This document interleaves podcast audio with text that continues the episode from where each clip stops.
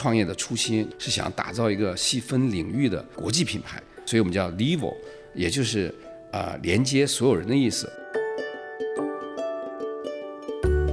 智能头盔它要做的是如何降低你被撞的风险，和提供便利性，避免你出现主动性的风险，以及你出现了风险之后如何快速能让你获救。所以我们称之为 redefine your safety，重新定义你的安全。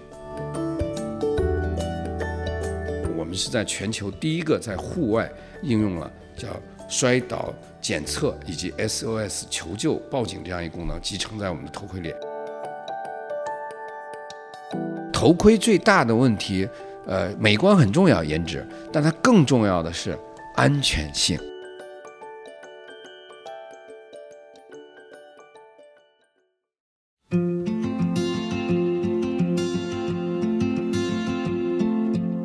商业是地球上最伟大的游戏，商业背后隐藏着哪些不为人知的逻辑？在创业的路上，创始人又会不断收获什么？让我们在《创始人说》一起寻找答案。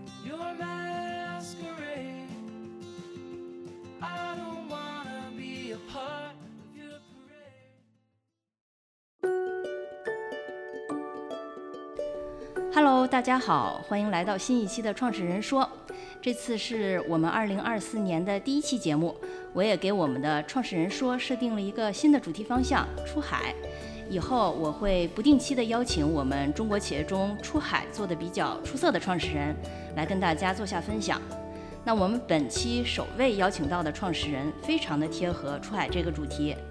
嗯，大家知道我们中国是一个自行车大国，但是自行车以及围绕着自行车相关的产品，目前能在海外市场享有一定声誉的还非常少。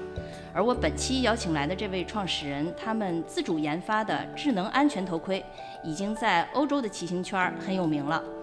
那我注意到这家企业其实不仅是因为他们的产品拥有像摔倒报警、智能灯光、蓝牙语音等一系列专利，还因为他们的产品设计也特别吸引人。像我之前就是看到一个做设计的朋友转发了 IF 2021年的设计奖，啊，我们知道全球有三大设计奖：IF 设计奖、红点奖和 IDEA 奖。而这家公司的一款智能骑行头盔就获得了2021年的 IF 设计金奖。啊，我记得当时 IF 给他们的评价是，这款公路骑行头盔成功的融合了多功能性和美学需求。啊，好吧，背景我不介绍太多了。那现在我就位于这家企业在深圳的这个全球总部。那话不多说，就邀请本期的创始人来先跟大家打个招呼吧。大家好，我是 Levo 利沃的创始人和 CEO 郑波。呃，Livo 是一家专注户外两轮出行智能化啊、我们希冀呢打造一个负责任和可持续化的国际品牌。呃，我很开心今天做客创始人说，跟嘉雪一起来聊一聊我们 Livo 这些年在海外的成长的经历，啊、以及在这些过程中的我个人的收获和感受。但其实还希望分享一些呃经验与教训，希望啊、我这个在路上的创业者能给大家带来一些启迪。好，咱们待会儿跟郑总慢慢聊啊。其实刚才我在开场中也提到了，我这次邀请您，其实首先是想围绕着出海这个主题来聊聊。但是，嗯，我感到其实 Levo 其实是一个特例。为什么这么说呢？因为你们其实跟传统的中国企业还不一样，一般企业都是发展到一定阶段，然后感觉到啊，开始有意识，我需要开拓海外市场了。但是您其实是在创业之初的时候就迈上了这个出海的这条路，而你们本身其实就是做一个全新的这么一个产品品类，打造的也是一个全新的品牌。那实际上这意味着你们的出海难度从一开始这个起点就比较高，所以这样我就更好奇了，就是你们怎么能还在今天这个欧洲的智能头盔市场上有自己的这样一个领导者的地位的？那还是从您就是创业的这个开头开始聊起来吧。因为我知道，其实您在做 Levo 之前，您以前曾经做过非常知名的这种呃演出设备的国外演出设备啊、还有一些家用音响，他们中国区的是叫品牌代理，是吧？差不多二零一零年，我记得您是还做过智能家居，那就是等于在三 C 领域，其实您之前已经有了十几年的这么一个行业深耕的经验了。那差不多二零一四年的时候，嗯，我想知道为什么是在那个节点上，怎么您就突然又又转向做这个骑行这种骑行头盔这样一个偏运动领域的这么一个产品呢？那个是这样子的，就是就像佳雪刚刚讲的，啊、我第一家公司呢，实际上是偏这个影音以及智能家居啊、也算智能化的一部分的这样的一个公司。啊、当然呢，这些公司呢，在当时那个年代呢，我们算经营的还算不错，所以在二零一四年呢，啊、具体说是一三年年底呢，我们就希望说是啊、去孵化或者说做一个全新的项目。那这个项目呢，就是我们现在在做的这个 Livo 的这个智能啊、骑行或者说智能安全防护装备的这样的一个项目。但为什么会有这个起源，或者为什么上来就出海呢？它其实两方面的原因，一个呢就是基于我原来在呃国外生活啊、学习、生活、工作的经历呢，啊、本人也是个骑行爱好者啊、那另外又加了我本身是做影音出身的啊，所以我们当时呢是基于一些啊、生活中的一些小的痛点，例如在骑行活动中突然接到了贾雪来的电话，那接了个电话不小心摔了一跤，基于这个启示呢，我们想做一款能融合啊、影音、音响、音响和这个防护装备在一起的这个产品。但为什么上来就出海呢？就跟其他人做的不一样呢？是原因就在于骑行这个活动在海外它更加的这个流行啊。这个安全防护装备的这种佩戴习惯呢，海外更好。如果我上来就做国内的话，可能我的投入产出会很，呃，很不成比例。当然，也有一点，因为这是个创新产品，我们更希望啊，先在国外能立住足以后，再回到国内。啊，还有一点就是创业的初心，就是我们成立这个公司或者做这个细分品类的产品的目的是想打造一个细分领域的国际品牌。所以这一切这三个因素，就国外的生活、工作、学习经历，啊、以及我们呃这个细分市场的市场情况，还有就是我们要打造国际品牌这样的一个初心，这三个因素决定了我们上来就是直接就是做的海外，而没有做国内市场。哎，我还想问您一下，你们这个名字 Lival L I V A L L 这名字有什么特别之处吗？你解释我。们认为一个啊、好的品牌，首先要有一个好的名字，尤其是出海品牌。那这个品牌的名字呢，一个是要好读啊，我讲的是让本地人好读；另外一点，它要有本身的意义。我们这个词的意义实际上就是 live 或者 life 这个词，L I V E 啊加 A L L。当然，我们去掉了个 e，所以就是为了这个词形更好看，所以我们叫 level，也就是啊、连接所有人的意思。为什么呢？因为骑行是一项比较特殊的户外运动，大家都知道。我讲的骑行是不仅仅是自行车骑行啊，从两轮开始的这个低速的自行车到啊、e bike，一直到啊、甚至到摩托车，它两只手都要紧握车把，所以在紧握车把的情况下，它就失去了跟外界通联的一些可能和机会。那我们要解决的就是这个痛点的问题，所以我们的呃，简单说，我们的品牌也蕴含了我们的产品解决痛点的意义，叫 Level L I V A Double L Level。嗯。是，另外我看到你们你们的 slogan 是重新定义安全啊，包括您刚才其实开头也提到了，您为什么要做这个智能的这个安全头盔，也是说之前因为发生过嘛，大家骑行中摔倒啊等等等等。那所以就是您你们的这个重新定义安全，我想从这个安全这个角度，您能不能再解释一下？呃，是这样，因为这个企业呢，就是进入二零二四年的话呢，我们还是还是一个 on the way 在路上的创业企业，它马上就十年了。但是实际上呢，这个呃，它的 slogan 或者说它的演变呢，呃，到现在为止我们已经是第三代了。我就多说两句，我们第一代呢叫做啊、Ride with livor，ride with Joy，也就是说，我们翻译成中文叫做呃邻居陪伴愉悦骑行，因为我们公司的中文名字叫邻居，就邻居没有离啊，就很近，但是不要分离，叫邻居。所以我们原来的第一代呢叫啊、Ride with Live，Ride Ride with Joy，就是邻居陪伴愉悦骑行。后来我们做一段，发现，哎，你是做安全产品的，你是做智能化产品的，这个是不是有点而且你有你有你有滑雪头盔啊，那这个你就老是骑行会不会太窄了？所以我们过了几年以后，第二代呢就改成了叫 ride different。那 ride different 的情况下呢，就变成说啊、因为滑雪它也是 ride，然后骑行它也是 ride。那后面呢，我们认为呢，它跟我们做的核心的呃这个精神还是有点差距，所以我们大概是四年前更改为了啊、redefine your safety，叫重新定义你的安全。为什么呢？因为第一，我们是做两轮出行智能化的，同时一定是安全产品。第二，为什么叫 redefine your safety，重新定义你的安全呢？啊，我们其实英文叫 redefine your safety，啊，我们的中文的这个翻译就是叫啊创新安全，让生命更精彩，这是我们中文的 slogan。啊，因为我们骑行的过程中呢，如果假如啊你知道下午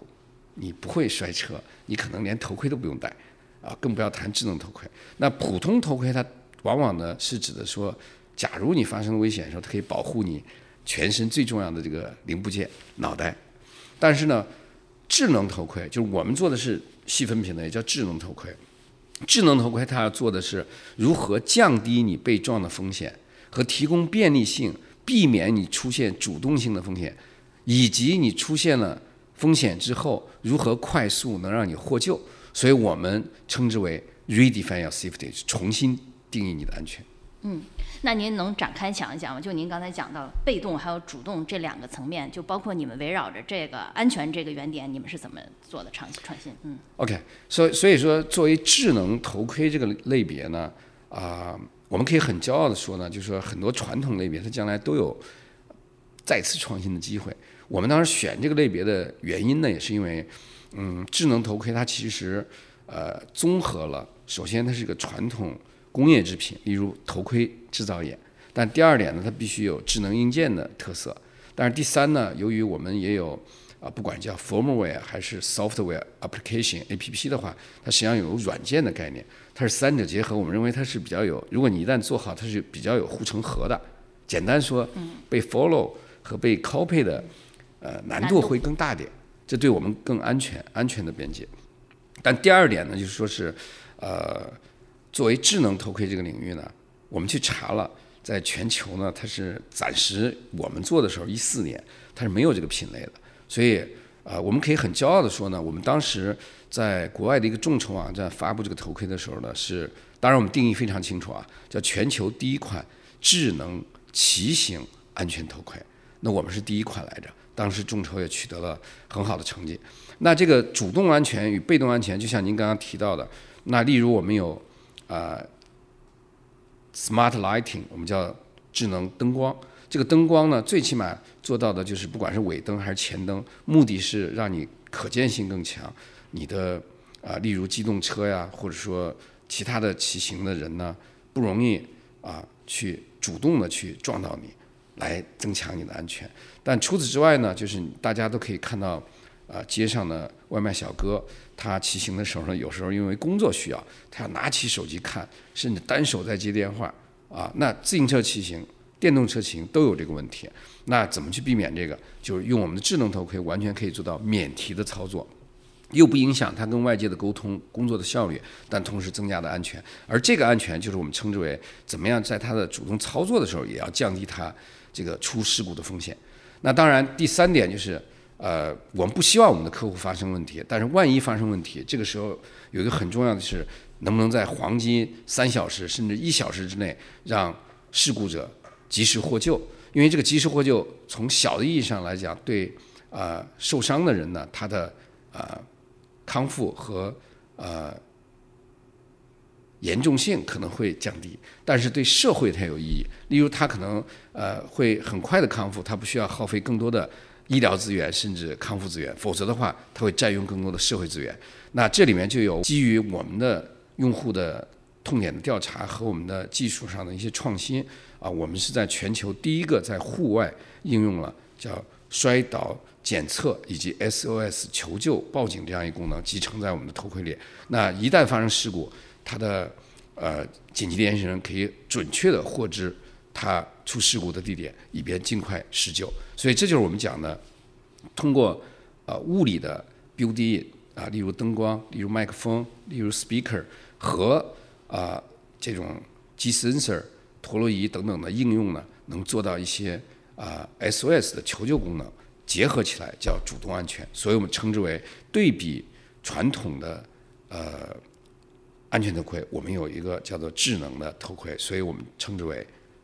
主动安全的功能。嗯像你们那个头盔上那个灯光，因为以以前我在骑行路上，大家我看到最多的一般是车上有个尾灯嘛，是吧？那你们这个头盔上的这个尾灯，这个头盔后面这个灯，它是一直亮呢，还是也能左转右转，有一个什么智能的？对，看来你对我们的产品是做了一些研究的，佳雪。啊，因为呢，灯光呢，它更重要的就是在呃头盔上，它不是为了照明，它更多为的是警示作用。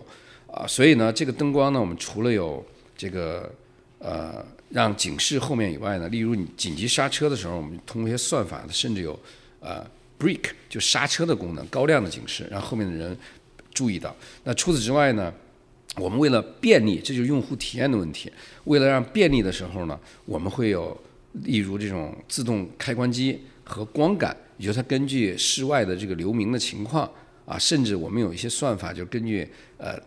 local 的这个太阳升起和降落的时间，因为全天全年三百六十五天都是不一样的，那它可以在明亮的时候它是不亮的，但是在刹车的时候它亮，但是它在呃暗的时候它就是会常亮。而这个亮的功能呢是你自己来设置的，在我们的 APP 里你可以有些功能的选择。但除此之外呢，我们还创新的啊、提出了一项啊、代替 Body Language 的这个转向功能，也就是说通过安装在车板上的遥控按键可以做到左转以及右转，来提示你后面的车辆和行人。嗯那这个实际上可能开车的朋友就比较熟悉啊，就跟开车那个原理一样。这样是是保证它的怎么说呢？可靠性，因为如果你要是靠想靠自主，是是可能有个概率，是吧？对完全正确。也就是说，你看哈，现在汽车呢已经发展到了我们讲新能源电车，但实际上现在又讲出行了一个新的场景，叫智能电动车，对吗？但是实际上车发展到今天为止，它可以试图在做啊、L 三甚至 L 四的自动驾驶，但是它的转向功能目前还是手扒了。但是在自动驾驶的时候，它也是靠这个传感器控制，然后去转向的，它已经达到了这个级别。但是呢，在自行车的过程中呢，我们现在也是用的类似的传统车的这个呃拨键或者是 controller 一个控制器 controller 一个控制器的功能。对，因为什么呢？因为上次咱们聊过，因为百分之一的误报，如果本来它左转，由于用体感或者什么，它误报的话，可能百分之一的误报就是百分之百的事故率。因为我们又是做安全的，所以我们不希望把事故率呢啊。百哪怕百分之一，那我们不希望把它带入，所以它就是用手势来控制，用控制器来控制。嗯嗯是咱们说的这个智能的这个灯光的显示，这个是等于是在日常的骑行中它常用的一个功能啊。刚才您开头也提到的这个 SOS 这个求救报警，它其实是一个出事儿的一个很小概率的，但是那这个时候就体现了我们的价值。嗯，这个东西我不知道它是背后有个什什么算法什么，我不知道它是到底我我撞到脑袋转到什么程度，还是他感觉不到我动了，我不知道这个是一个什么样的就是呃，它实际上确实是一种算法，而且呢，呃，这个呢，我刚刚可能没有提到，这个我们在美国知识产权局已经获得了发明专利，啊、也就是说，我们是在一四年发布的第一款。嗯，智能头盔上就应用了这个产品，所以我们是全球这个是有据可查的，第一个用在户外的这个摔倒检测和求救报警，这是第一点。第二点呢，就是我们后面就申请了发明专利以后呢，在头盔上呢，我们是获得了美国知识产权局的呃发明专利的授权。那我们比某知名的啊，可以说在手机品类现在也是第一的某水果手机的这个，它的手表上也有这功能，但是它在手表上是有专利的，但是我们比他们早了大概三年半。那啊，既然是获得了这个发明专利，它就有有一定它的它的一些创新性。那它大概的说法就是，它利用啊 build in 在头盔里面的一些呃芯片啊、传感器啊、陀螺仪的算法，结合呃万一我们用户发生事故时候的撞击力啊，以及陀螺仪的状态，我简单的说就这样，它会有一个综合的算法，这个算法就是核心的，它会计算和判断出来它处于一个事故状态了。那这个时候呢，我们就会呃考虑把这个求救信号送出。所以呢，刚刚其实在开始之前，我给你做了一个演示。在 A P P 上呢，它实际上是有个九十秒的啊、可取消的一个时间段。如果是误报，你不要老是喊狼来了，所以它是可以误呃取消的。否则在九十秒内，它就会自动啊发送信息给你的紧急联系人。那当然，这个发送信息的方式有这个我们在海外叫 text message，就是中国叫手机信息，同时还有呃邮件的提醒啊。那你点开的话，你就会获得呃这个发送人的精确的地理位置，非常精确。嗯，因为它借用的是手机的啊 GPS 定位。嗯，这样我收到了这个信号，包括我直接一点开这个地图能显示这个呃求救人的他的位置，那我就可以自己去，或者找最就近的朋友，怎么直接去营救您，是吧？对，呃，因为这个功能呢，在呃坦白的讲，我们是一个我不希望用户用到的一个功能，对吧？但是呢，既然是做安全，户外产品其实它核心的一个作用就是防止这个小概率的这个是的，小概率不安全事件的发生，对我们用户造成伤害伤害的情况下，我们能不能及时的去进行救助？那所以说这个东西呢，在中国呢，啊，因为我们的城市或者人口的众多啊，或者说热心的人比较多，它基本上利用的概率会比较低。但是呢，我们其实在国内的啊，无论是我们的 to C 的消费级产品，还是跟一些 to B 的啊大的合作的，利用外卖的产品的外卖员的头上，我们都已经做了应用。但是在海外，这个产品就会有非常大的实用性。我们每年收到的海外用户啊，因为这个功能获救的啊，不低于一百起每年。所以说是它真的是因为，因为它国外很多人是单独出去骑行，距离又比较远，一旦发生事故，可能真的严重事故，它是没有人会通知，那这个功能起到了及时通知家人的作用，及时获救。对。有吗？最近一年您印象比较深的例子？对，这里面我认为比较我记忆很深刻的例子呢，就是它它每每年都有发生，有两个例子，我简单说一下。呃，一个是英国的一个例子，呃，我们这个产品呢，通过跟英国合作伙伴的努力呢，就进入了英国的最大的非食品连锁超市，叫 Harfords。Harfords 呢，就是主做啊、四轮的配件和两轮配件的。然后呢，我们的产品在上面去销售。当然，这个公司也很有责任感，它也推这个 smart helmet，就智能头盔这个概念。呃，然后呢，有一个绅士，一个年纪比较大的 gentleman 呢，就买了这个头盔去用。后来呢，就果真发生了事故，不小心，然后呢，就发出了信号，而且他太太打了救护车把他给救了。然后这个老人家呢就很可爱，就跑到了不是 Facebook，是跑到了这家这个销售的网站上点评这个产品，发了很长一堆的这个评论，就是感谢感谢 Livo 啊、挽救了我的生命啊等等等等，还附了图。那这个时候呢，这个哈佛斯这家公司是一个很大的公司，在英伦大概有五百五十家的这个很大的很大的连锁店，对，所以呢，他们的公关部门呢就了解这个事情以后呢，就认为是可能是我的合作伙伴或者说 Livo 公司在炒作，就真的征询了我们的合作伙伴以及我们的意见，说你们是不是在？我们说不是。结果后面这个事情怎么发酵呢？这家公司很 pro 的，就是 Harfords，他专门又去访谈了这个这个用户，自己做了宣传，因为他认为 Harfords 引进了一款真的保护这个英国同胞的安全的一款产品，这是一个事情。第二个事情呢，在美国的阿拉斯加，那大家都知道阿拉斯加它是一个呃比较偏远的一个州，啊，有一个美国的客人呢戴着我们头盔，还拍着视频，在骑行过程中发生事故。我记得他发的消息是大概将近三十秒的这个速度，也就是四五十公里的一个速度。直接我们就看到视频是摔出去以后黑掉了，就等于没录到了。那这个时候呢，SOS 出发了啊、发送了信息，然后他也获救了。后面他在 Facebook 上啊、也是贴了图啊、然后感谢了 Livo。那每当谈到这个时候呢，我们就会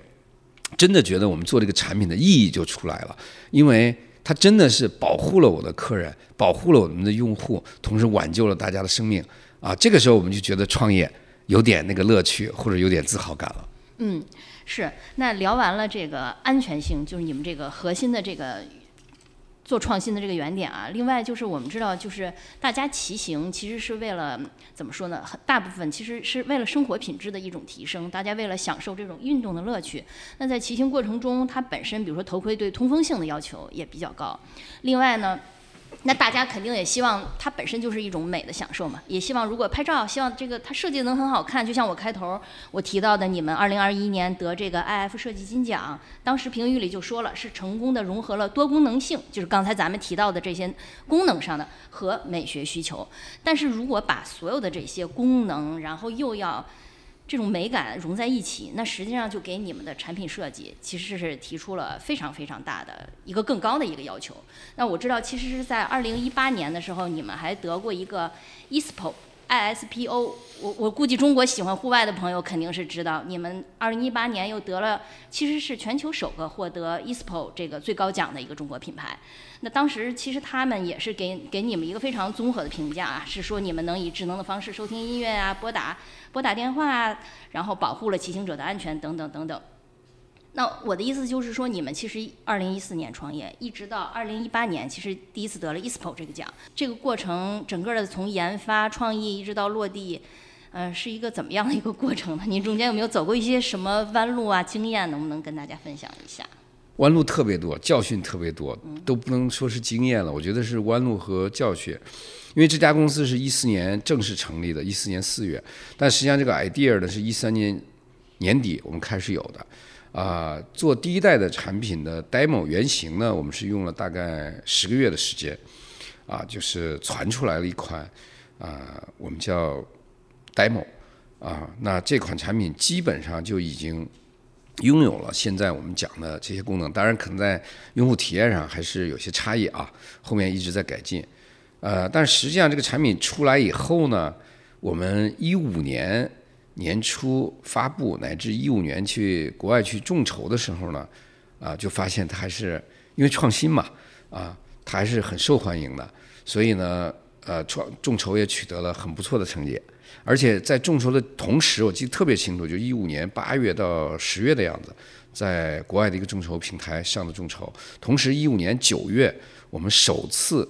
啊实体的出海，踏上了欧洲，参加这个柏林的一发展，也就是叫电子消费展，欧洲的第一大电子消费展。那这个时候呢，由于产品的独特性和创新性，以及产品在海外还是拥有比较大的受众这种情况呢，我们在没有做任何宣传和 PR 的情况下呢，我们大概四五天的展会呢，有超过几十家媒体啊，包括电视、包括纸媒、包括科技媒体啊，都对我们进行了这个访谈啊，所以得到了一定的曝光量。所以上来，这就是创业能给你带来的爽啊！因为你这个做了一年多，哎，上来感觉这个产品看来市场很大啊，又很受注目啊，那么多媒体报道你，很爽。但是实际上等到交付的时候呢，那问题就开始出来了。其实做硬件的人都知道，我现在今天不讲软件，就做硬件的人都知道，就是是呃，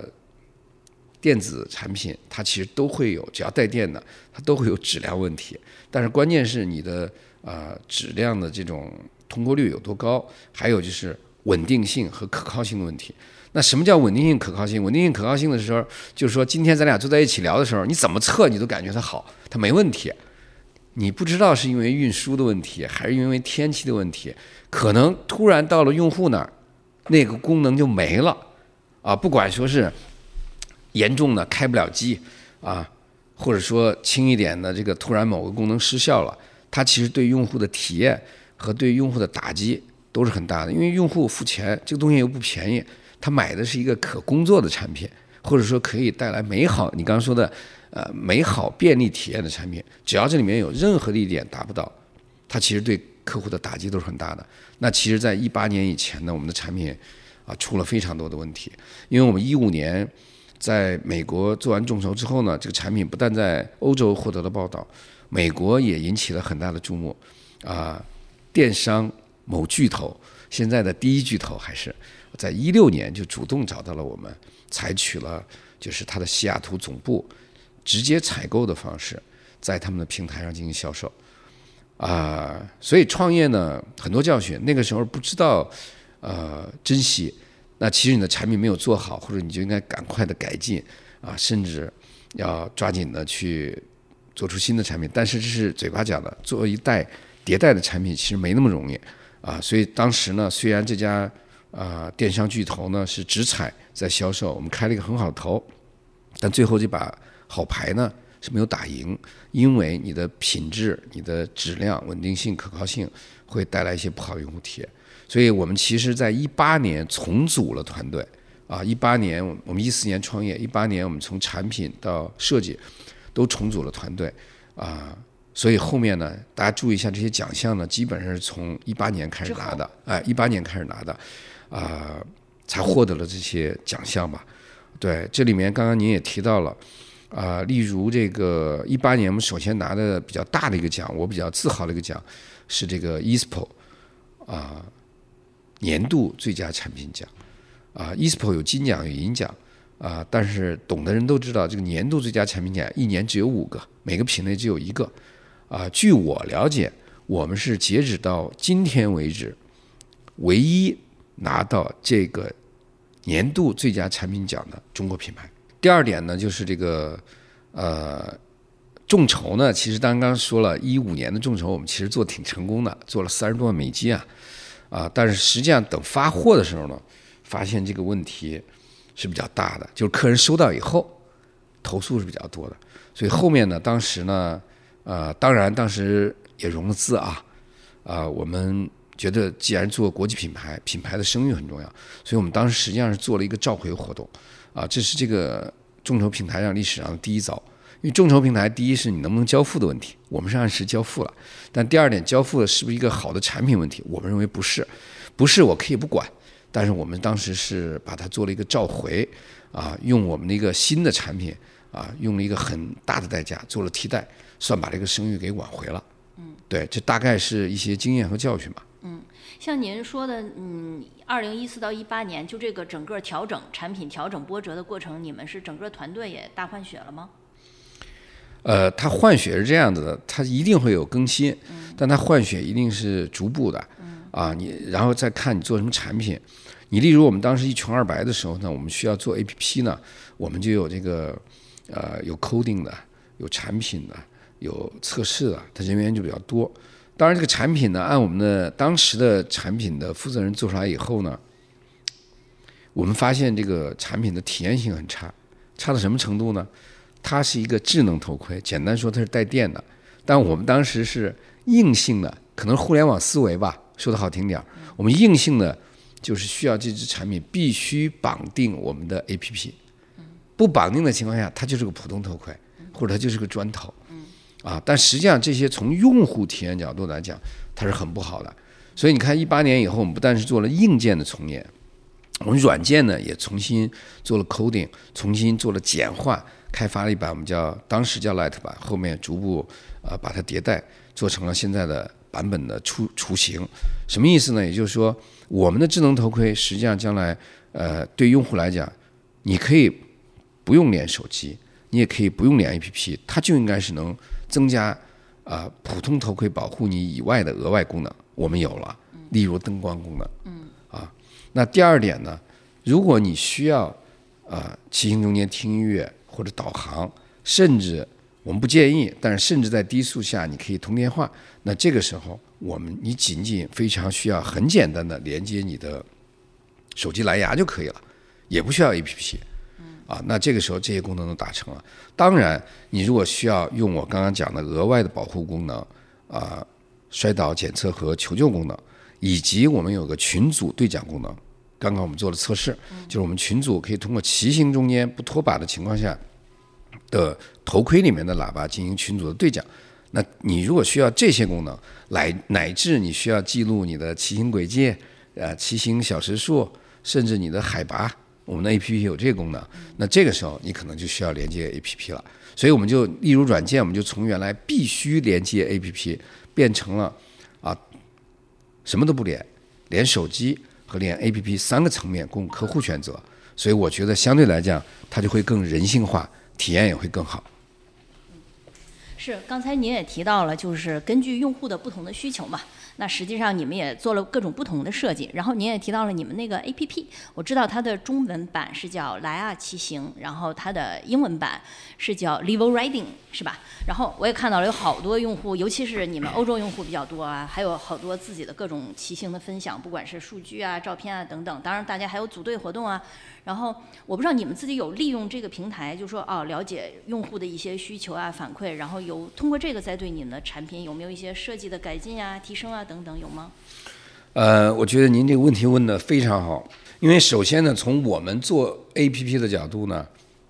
呃，我们当时实实际上把自己的 APP 定义为一个工具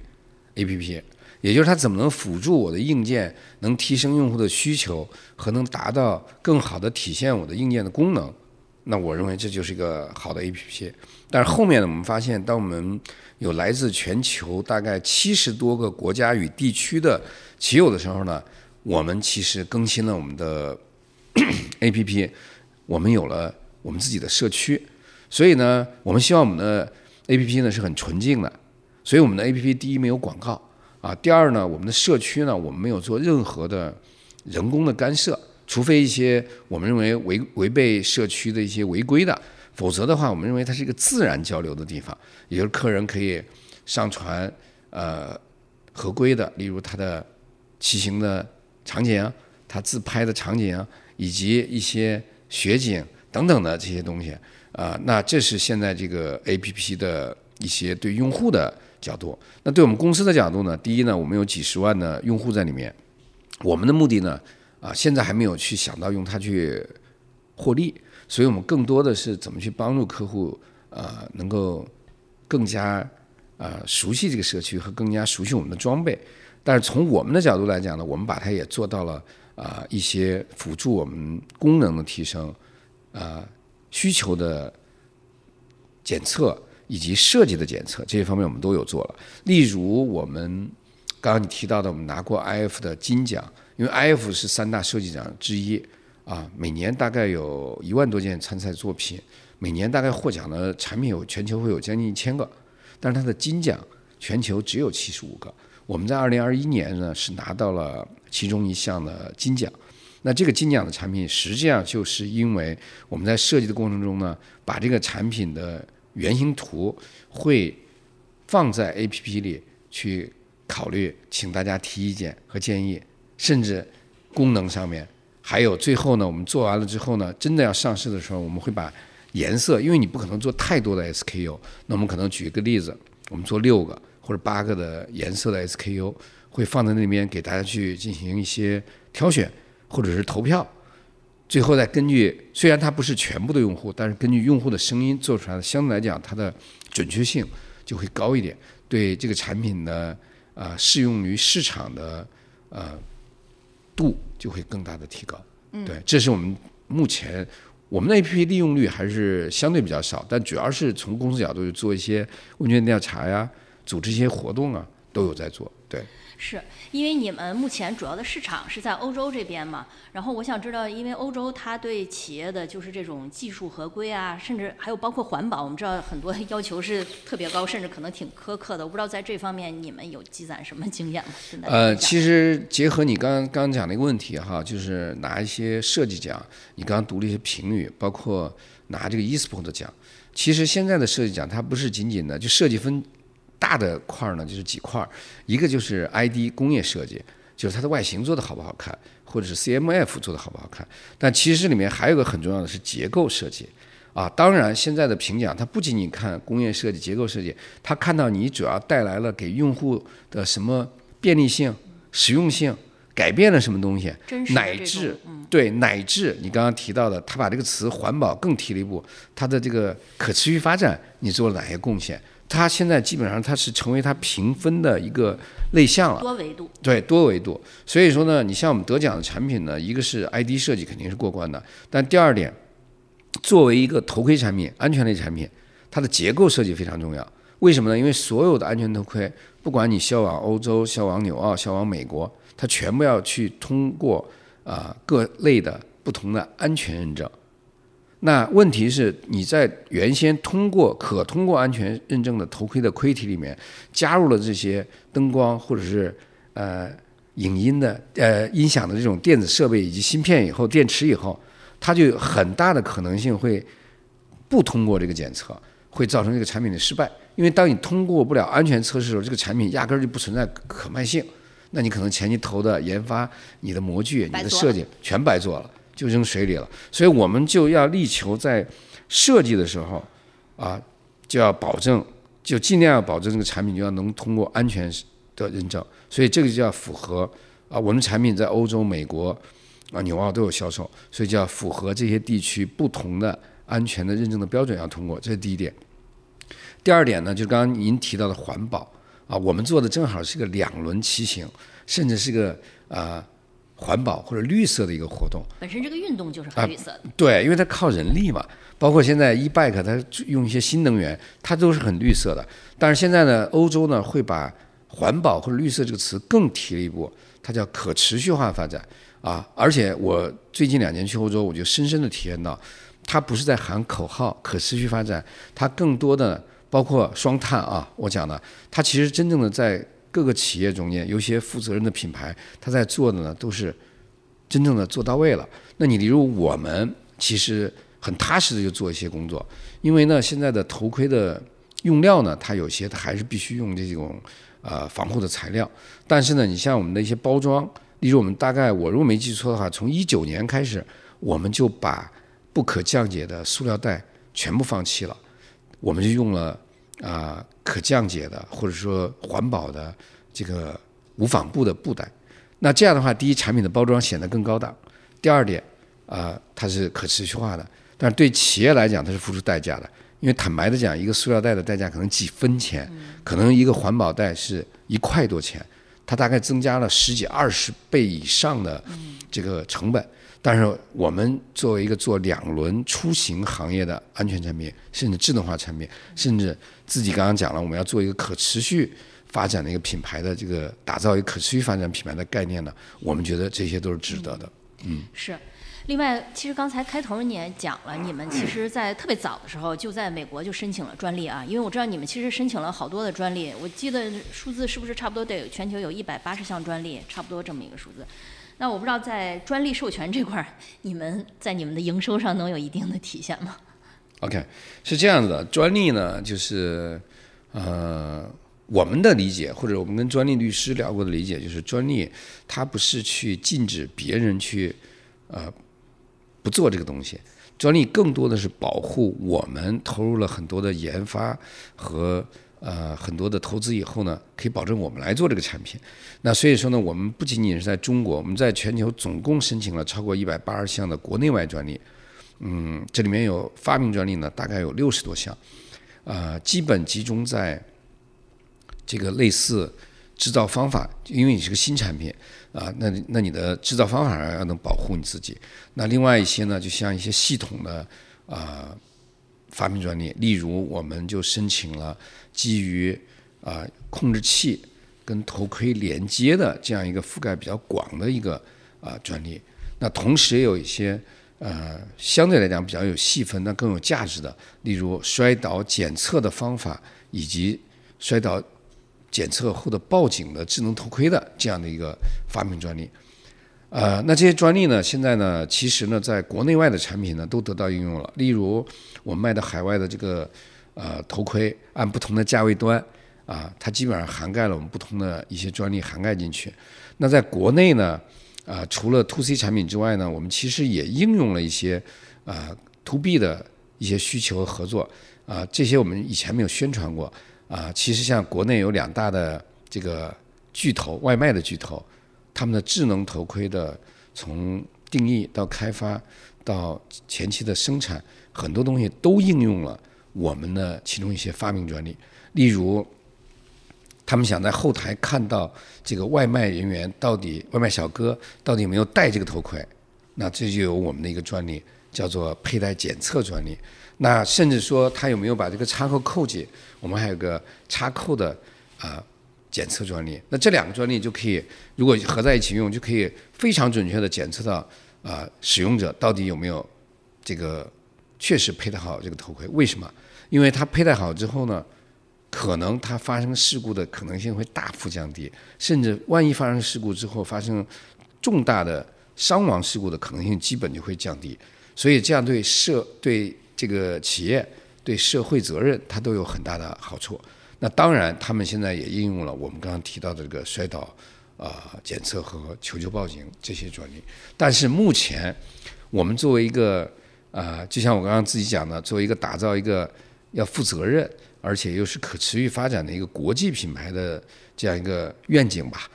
我们的专利这块呢，主要是保护我们来能很好的这块儿生根，所以目前我们在专利方面呢，暂时没有去形成大的收入，但是不排除今年二四年了嘛，不排除我们近期也会就一些专利的问题呢，可能和一些企业啊要谈一些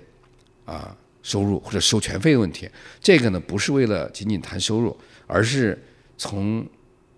创新乃至创业角度呢，我觉得不管是小企业还是大企业，我们应该形成一个规则的角度，我想去努力一下。嗯是，咱们因为首先我刚才前面聊了，是想围绕着这个出海的主题嘛。那咱们先聊一下海外的关于这个市场啊。想知道在你们欧洲的市场上，目前你们主要是依靠这个线上还是线下呢？就这两者的比例大概是一个什么样的情况？呃，应该是欧洲、美国现在都是这个情况，包括纽澳。我们啊、简单的说，我刚刚说的美国、纽澳、北美、美呃欧洲和纽澳是我们现在主要区域，呃，暂时做的比较少，或者是暂时还没有开发好的区域呢是呃亚洲啊、以及这个呃非洲，还有啊、南美啊、那它一定有其他的一些原因。啊、因为我们呢，第一呢，作为智能头盔，我们是投入了一些比较高的啊、研发和运营的费用。第二点呢，我们的产品的定位呢，在海外的定位呢，呃，像 Levo 这个品牌呢，基本是在啊八九十到啊两百这个价位中间，所以相对啊、美元或者欧元大概这个价位，因为美元呢它是不含税的，欧元呢是含税的，基于他们当地的一些呃法规和生活习惯。那所以这样的情况下，就变成相对来讲，就是这个品牌呢，它就是一个中高端的一个定位。那我们这个产品呢，又是一个需要体验的产品，所以在初期乃至现在呢，我们更多的是靠一些线下，啊，也就是线下跟线上，线上我们也有做呀，例如亚马逊，例如独立店、独立站，但是现在的比例呢，可能还是在八二开，对，百分之八十是线下，百分之二十是线上。但是我认为，呃，因为过往的这三年已经结束的这个情况和电商的发展的情况呢，可能呃未来我们的电商的比例会越来越高，对。像您因为对欧洲比较熟悉嘛，我想知道，比如说在欧洲那边的话，您刚才讲的这个线下的渠道大概有哪几类呢？主要都是呃，线下的渠道它的正好会结合我们这个产品的特点。呃，我们这产品有个很好的特点，就是第一，我一直讲它很 niche，它就是做骑行嘛，我们叫两轮出行的智能化和安全的产品。但第二点呢，它很有意思呢，它其实集成了第一，它是户外运动产品或者户外出行产品；第二点呢，它其实是一个啊、电子消费品，因为它里面有很多它带电嘛。啊，第三点呢，啊，它又算一些专业的呃运动骑行产品，所以基于这三点，我们在欧洲的进的呃渠道呢，大概正好也是这三类。第一类呢，我们会进传统的啊、自行车的销售门店，通过我们的当地的合作伙伴。第二类呢，就是我们会进入，是我们也要求，而且我们的产品也适合，我们会进入当地的大型的连锁的电子呃超市、电子产品超市、C 一超市。那第三点呢，我们也会进入一些运动产品超市，大概这三类，线下。是。我们知道，像国外的这种，尤其这种您刚才举例的这些大的这种传统的渠道啊，其实他们也很看重一个品牌的。那毕竟像你们，尤其一开始是一个非常新的品牌，我想知道他们跟你们合作的话，他们看重你们什么？对你们有什么特别的要求啊、考核等等？您能讲讲？您您讲这个非常对，国外的这种大型的连锁超市，不管是运动的啊，例如迪卡侬啊也也好，还是例如一些电子超市，例如 Media Mark 啊，例如呃 Dixon Carphone，例如那个呃 FNAC 法语我发的不太好，这都是欧洲的三大啊、C 产品的排名前三的超市，我们基本都进入了。但是进入这些超市，其实过程一定会很困难啊。您刚刚讲了，我们去的时候，去到欧洲的时候，首先啊，他会认为这是个，我不会让他认为这是个中国品牌，我没有去啊蔑视我们这个自己是诞生在中国，但是我们刚刚说了，我们上来就要打造的是个国际品牌，所以呢，不管我们的产品的设计，我们的产品的资料，我都需要他看到是一个很 fashion，同时很国际化的一个设计，这是第一点，你必须让他认识到这点。第二点，这个品牌不为人知的时候呢，一定要拿什么打动他？可能我们的这个除了刚刚讲的第一点以外，可能我们的这种功能性，或者说功能性带来的创新性上，一定要让他认可。那在这点上，我们是有优势的，因为毕竟是首发的，在全球做的比较早，所以呢，大家一看，哎哎，这个产品好像我们当地也报道过，我还知道啊，或者说，呃，这个产品它的功能，哎，确实，到底是不是真的能解决用户的痛点？但是好像还是蛮新的，所以这个 innovation。啊，这这个它会很重要。那第三点呢，就是为什么要找 local 的 partner？也就是说，当地的连锁超市它会对产品的进入之后的，我们讲叫售后啊，这个售后指的不仅仅是指的你产品出问题的时候，可能还包括了你的物流、运输以及跟客户的反馈够不够快，它是很注意这种体验的。我觉得呢，我们刚刚解决了以上的三点问题的时候呢，所以相对来讲进入呃上述的这些大型的连锁超市呢，啊、都还是比较顺利的。对，那最后后面要做到的就是能不能基于用户的口碑和用户喜爱的情况下，能够给他们创创造比较大的营收的情况下，他会越来越重视你。嗯是因为咱们正好聊到了这个欧洲市场嘛，我们也知道，其实疫情是二零二零到二零二二整整三年。那其实疫情这件事情，其实改变了很多行业的生态。那您对欧洲市场也比较了解，我想知道，就是疫情这三年，呃，整个自行车行业，当然包括你们这个智能骑行头盔，你们自己本身真正感受到这个市场的变化是一个什么样的情况？您能不能简单做个介绍？呃，就是过往这个三年呢，啊、大家都知道是很痛苦的。这三年对很多企业或者很多行业都是有一些重大打击的，呃，但这三年对户外运动啊、或者说骑行运动啊、或者对我们智能头盔，就具具体到 Livo 来讲呢，我们是呃带来了一个很大的发展。当然，这个发展呢，是因为在 lockdown 的时候呢，海外呢啊，它出台了两个政策，第一个不鼓励啊公共出行，啊，尽量你可以不要坐地铁，不要坐公交，你可以走路，你可以骑行。哎，第二点呢，它对骑行的产品的购买呢，在一个时间段它有补贴。第三点呢，就是西方人他其实你把他憋在他多少年没被这个他我的自由价更高啊，他这个没被憋在屋里了。他说哦，那如果我骑车我可以出去是吧？结果就会造成了两轮出行产品在过往的三年，尤其是疫情的初期呢，是火爆销售的。这个你可以看到国内外的媒体都有报道，它同时带动了。两轮出行配件，例如我们头盔、智能头盔的一个发展，所以在二零二一、二二这三年呢，我们基本上是呈一个很高比例的一个呃成长，这是好事儿，对吗？嗯。但是好事儿的同时呢，啊、这里面呢就是也由于啊、因为国外的封闭呢，其实是比中国的呢会提前了大概一年半就开放了，但这个时候产品还在热卖呢，所以当地的门店。到当地的代理，再到中国的制造商，都接到了大批的两轮产品的订单。我说的是包括自行车、e-bike，甚至头盔产品。但实际上在开放之后呢，它非常戏剧性的这个热销的情形，咵戛然而止了。Why？因为我现在可以开车出去了，我可以开聚会了，我可以出游了。所以这个呢，对二三年呢，我们这个行业，包括自行车和 e-bike 以及我们头盔行业，都带来了个巨大的挑战，就是发现订单没有了，库存要去消化，啊，后续的消费呢，由于前期的啊报复性或者突然的迸发的消费呢，造成了这个消费也没有了。提前消费了嘛，所以这三点都是对我们这个行业一个很大挑战。所以，二零二三年的黑五期间呢，就是在欧洲呢，两轮车以及 e-bike 呢，它们的价格啊都变都发生了巨大的变化，所以这个也是我们要如何应对二零二四年的一个很大的一个问题。嗯是，呃，刚才因为咱们提到了，就是过去这几年这个市场的巨大的这个震荡啊，我不知道您方便讲吗？就是过去这几年你们就是销量最好的是哪年？然后大概的不说销售额吧，销量说一个差不多是多少？对，我觉得这个主持人很 nice，又很这个有同理感。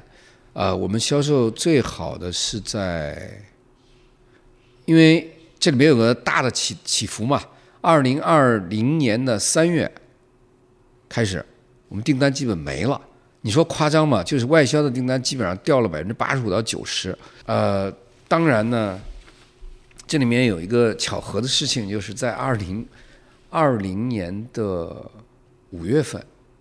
出台了一个一亏一贷，把我们给救活了。就是突然就是呃交通啊、公安就要求电动车必须戴头盔，就这个时候海外订单没起来，但是咵，我们的这个国内订单电商平台爆火，所以把我们的一些仓底儿都给卖到了。为什么呢？因为当时很多啊、我们是一个良心企业，我们既没有在那个时候趁机涨价，但是我们也不会把不符合品质要求的产品卖出去，因为当时是鱼龙混杂。但是那个二零二零年五月开始的销售歘就上去了，我们就活过来了。创业企业就是这样，它一直是在跌宕起伏。后面六七月份以后呢，海外开始订单恢复了，所以我们其实二零年是一个恢复的阶段，但二一年呢就是一个海外订单啊、可以说是爆炸的阶段啊，它是跟两轮出行是结合的，所以正是在这个阶段下呢，啊，由于我们的供应商，因为我我们原来生产是外包的，我们不能及时交付，就你又接了大的订单，你又不能交付，那就产生不了营业额嘛。那我们就在二零二一年的年初呢，又啊自己设了我们的组装厂，到二四年的三月呢，就大概三年了，对，啊、所以最好的年份是二零二一年，啊，到二零二二年呢，它还有在持续，但是它已经进入一个尾声阶段了。二零二三年，就像我刚刚讲的，基本上进入了一个去库存的角度。当然，这里面还有一个很严重问题，就是我们无法改变的，就是欧洲，你知道发生了在二二年开始到二三年一直持续，它发生了战争。战争是一个呃很大的因素，它造成了欧洲的能源价格和粮食产品的价格都涨升高了很多。但同时还有一点就是，由于美元利率吸引美元回流，所以造成了西方包括欧洲国家的利率都从负利率到一个点一直升到五六个点，所以就变成房贷又成为消费者很大一部分。所以二零二三年它是几个因素的共振，也就是收入还是那么多收入，但是我的消费增加了，我的供房子由于利率我增加了，再加上前面行业造成的需求降低了，所以二零二三年是很严峻的一年，变成了一个去库存的一年和消费降级的一年。嗯是，既然您就是聊回到了这个国内市场啊，那我就顺着您这个聊，因为正好，嗯，我之前也是看到了，就是美琪他们有一个统计的数据，当然他们是二零二二年的那个统计出来的数据，当时他们是说国内的骑行人群，我看他们有一个画像，是说百分之九十五点一是男性。然后，另外在年龄方面呢，三十一到四十岁是这个最大的一个骑行的这么一个人群，差不多占到百分之三十四。那再往下呢是十八到二十五岁这个年龄段，是人群占到百分之十九。我不知道您自己有没有对比过，就是国内的这个骑行人群和欧洲的这个骑行人群有什么差异？当然，除了这种数数字上的这种这种差异，另外在这种消费意识啊、文化思维上有没有什么不一样？包括这在反映到你们对你们产品的相关的一些有什么影响吗？我先做一个，就是它这个数据对比海外的一个差异，就是他刚刚说了，他的三十几的是在三十一到四十岁这样一个数据，大概十几的是十九到呃二十几的这样一个数据，呃，我们在海外这个数据呢，就是骑行呢，它是在海外一个很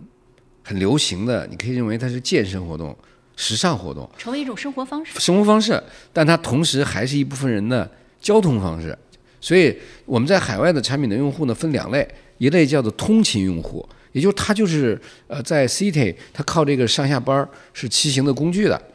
那你现在就知道说，哎，他既然是上班的，他大概多少年龄你就知道了。但第二点呢，它是一个呃生活方式。那这种人呢，他的年龄层呢，可能比刚刚你说的国内的那个三十几往上的年龄，甚至还要往上延展，就可能在三十岁到五十岁都有可能，啊，到六十岁都有可能，啊，这类的人群会是占很大比例的。那我们在海外用户的画像呢，特别有意思。我因为这两年去欧洲还是挺多的，啊，去英国、法国、德国，啊，西班牙，我们经常会在街头偶遇我们的用户。当然，我真的会把他们拦下来，啊，因为我还是比较，毕竟是我的品牌，又是我的创新产品，我们就会跟他聊，啊，他们当知道我是这个公司的 brand 的 founder 时候，他们一开始是一种 amazing 的表情，因为在他的街头偶遇了。第二呢，他就会跟我们真实的交流。后来我们发现我们的画像非常精准，基本上在三十到四十来岁。第二呢，他的行业呢，我们基本上都了解了，有 IT 啊，有这个金融工作者，有这个做投资的啊，还有做就是它偏技术类的工作的为主，因为你的产品毕竟是个智能头盔嘛。那这个是我讲的，就是针对中国消费者跟海外消费者的一个区别。但是你那个数据是二零二二年的，其实你如果有机会再看到美企也好，其他的行业的报告的话，其实从二二年开始到二三年，就到现在为止，它发生了很大的变化。我可以担保，刚刚那个十几的那个人群在快速上升，也就是从十九到三十岁这个人群会快速上升。为什么？还有一点就是你刚刚说的那个女性人群，百分之可能百分之五还是百分之几那个女性人群会快速上升。为什么？因为从二零二二年开始到二零二三年呢，国内的骑行突然也火了。但是这个骑行呢，它更多的是一种，也是在追求生活方式啊。例如白领，他白天上班很累，在北京，您来自北京，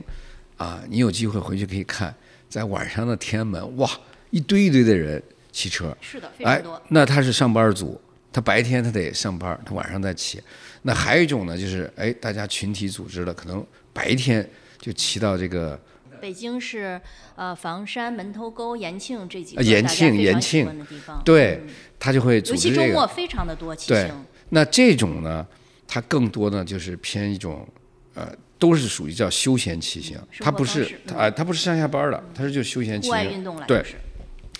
而这个骑行方式中间呢，很多是从前面那个玩儿飞盘，或者是玩什么那种户外运动，就时尚的活动里转过来的。为什么？你刚才说生活方式，我现在再把生活方式，他还暂时没达到生活方式，我认为它是叫时尚。嗯，他认为哇，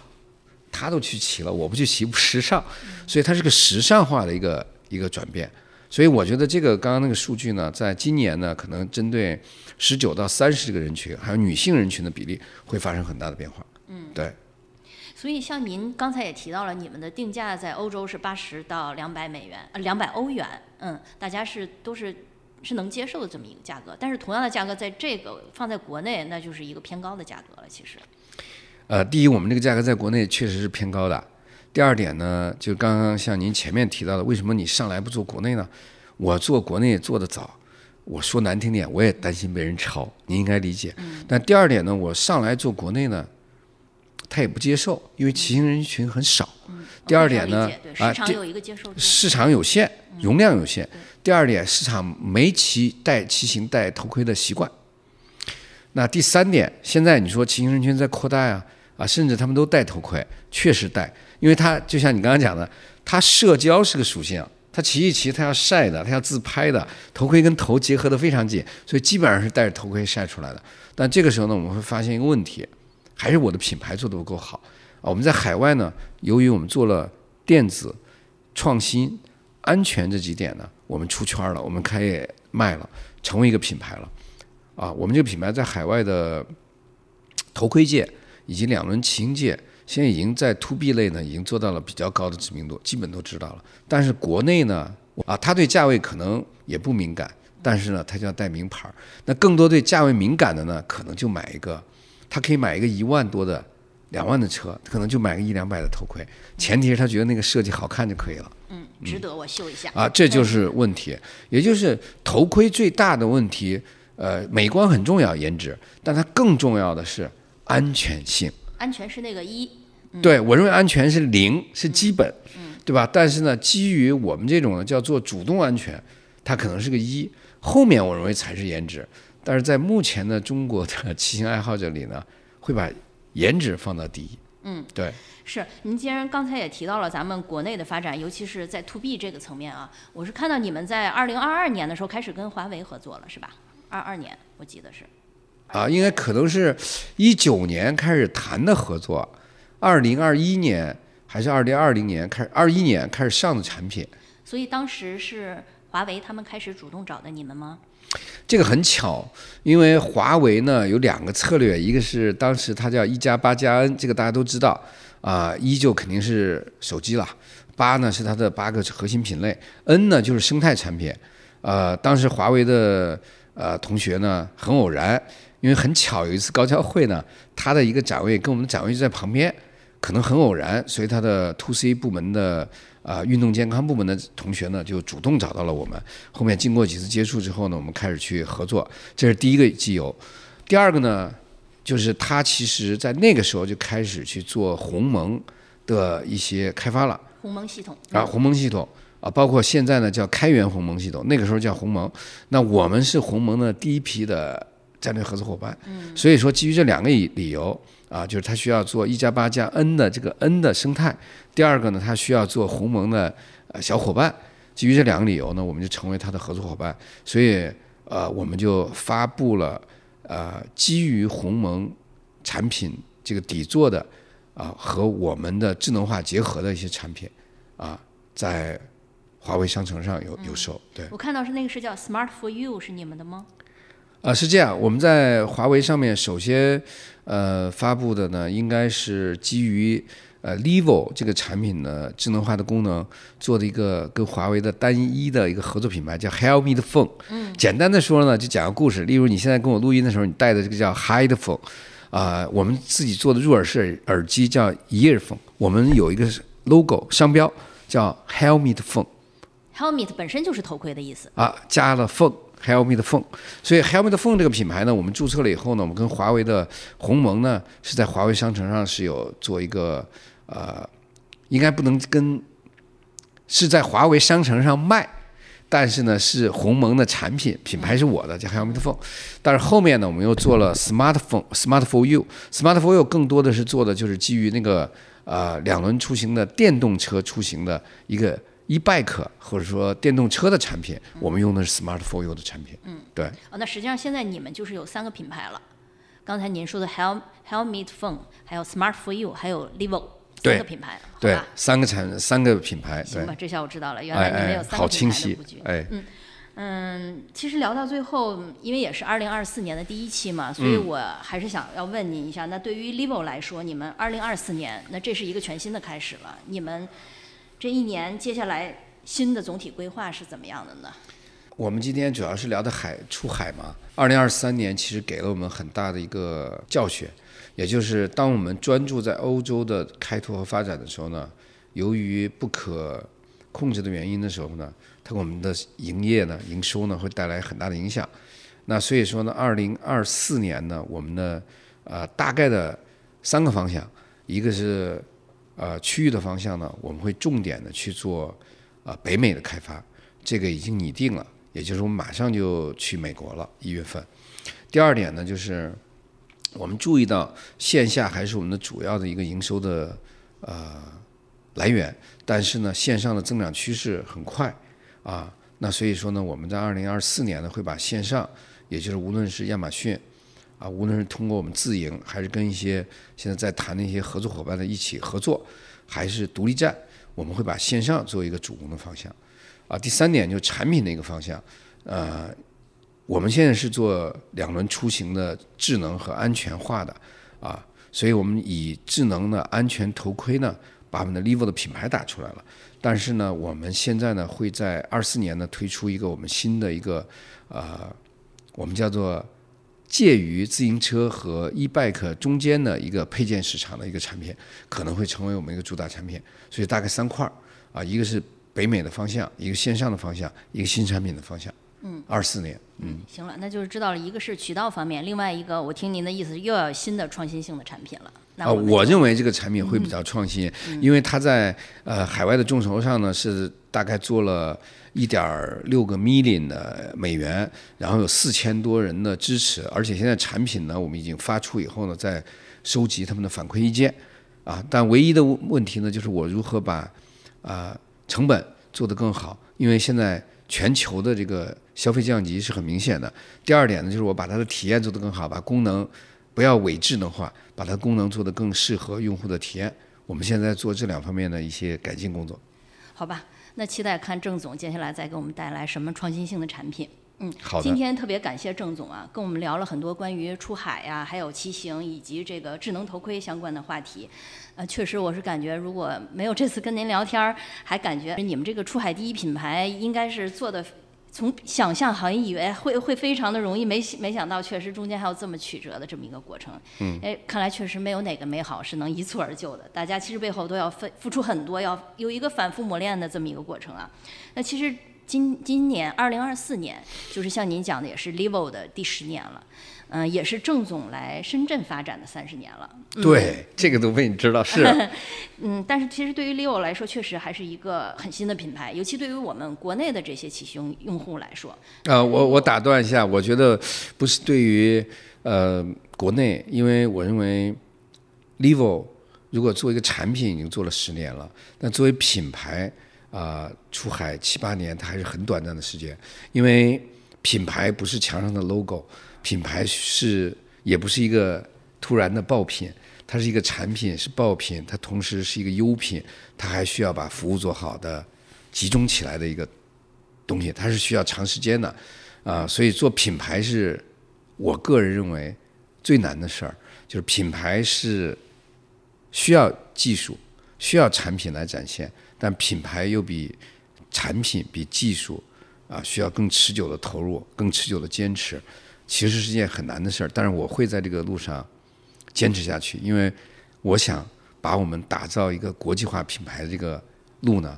慢慢走，一步步走踏实。至于能走多远，能取得多大的成功，啊，那个不是我考虑的问题。所以我打断的意思在哪儿呢？就是十年是一个对于创业企业挺挺挺久了，但对于一个品牌，八九年它还是太短的时间。对，是，我们也期待 Livo 能持续的更新啊，未来再给我们带来更多的惊喜。也希望大家能够通过骑行来享受更多运动的快乐，能够在无论是城市还是山野中，能够享受更多自由的这样这样一种快乐。那节目最后，我还是想请郑总给大家送出本期节目的听友福利。那当然数量依然还是三份儿，但是具体是什么福利，那还是让郑总来介绍一下吧。好的，就像刚刚佳雪讲的，希望我们越走越远，但是我也希望能对我们的用户保驾护航。那我们的用户是谁呢？如果我们的听众朋友们啊、能够获取这三样产品，你可以自己来选。我们可以提供给你 Levo 的啊、智能骑行安全头盔，当然现在也是滑雪季了，我们也可以提供啊、我们的 Levo 的智能滑雪头盔，或者是你是个运动达人，我们也可以提供给你 vivo 最新的啊、开放式的耳机产品，你可以三者选其一。那非常感谢郑总给我们新年送出这么丰富的听友福利。那如果想要得到 Livo 的这个新年福利呢，请大家在本期小宇宙节目的评论区留言，可以写下你对这期节目的感受，或者如果大家还有什么问题想继续问郑总，那也都可以留言。具体的获奖规则呢，我们会第一时间在本期的评论区做公示，还请大家留意。另外，如果大家喜欢我们节目的话，记得要订阅我们的创始人说，一直关注我们。那最后，我要再次感谢郑总做客我们的创始人说。哎，谢谢佳雪，呃，很开心有机会给大家做一些分享，希望能跟大家持续交流吧。好的，那咱们最后一起祝福大家吧，一起道个别，新新年快快乐下下次再见拜拜，拜拜。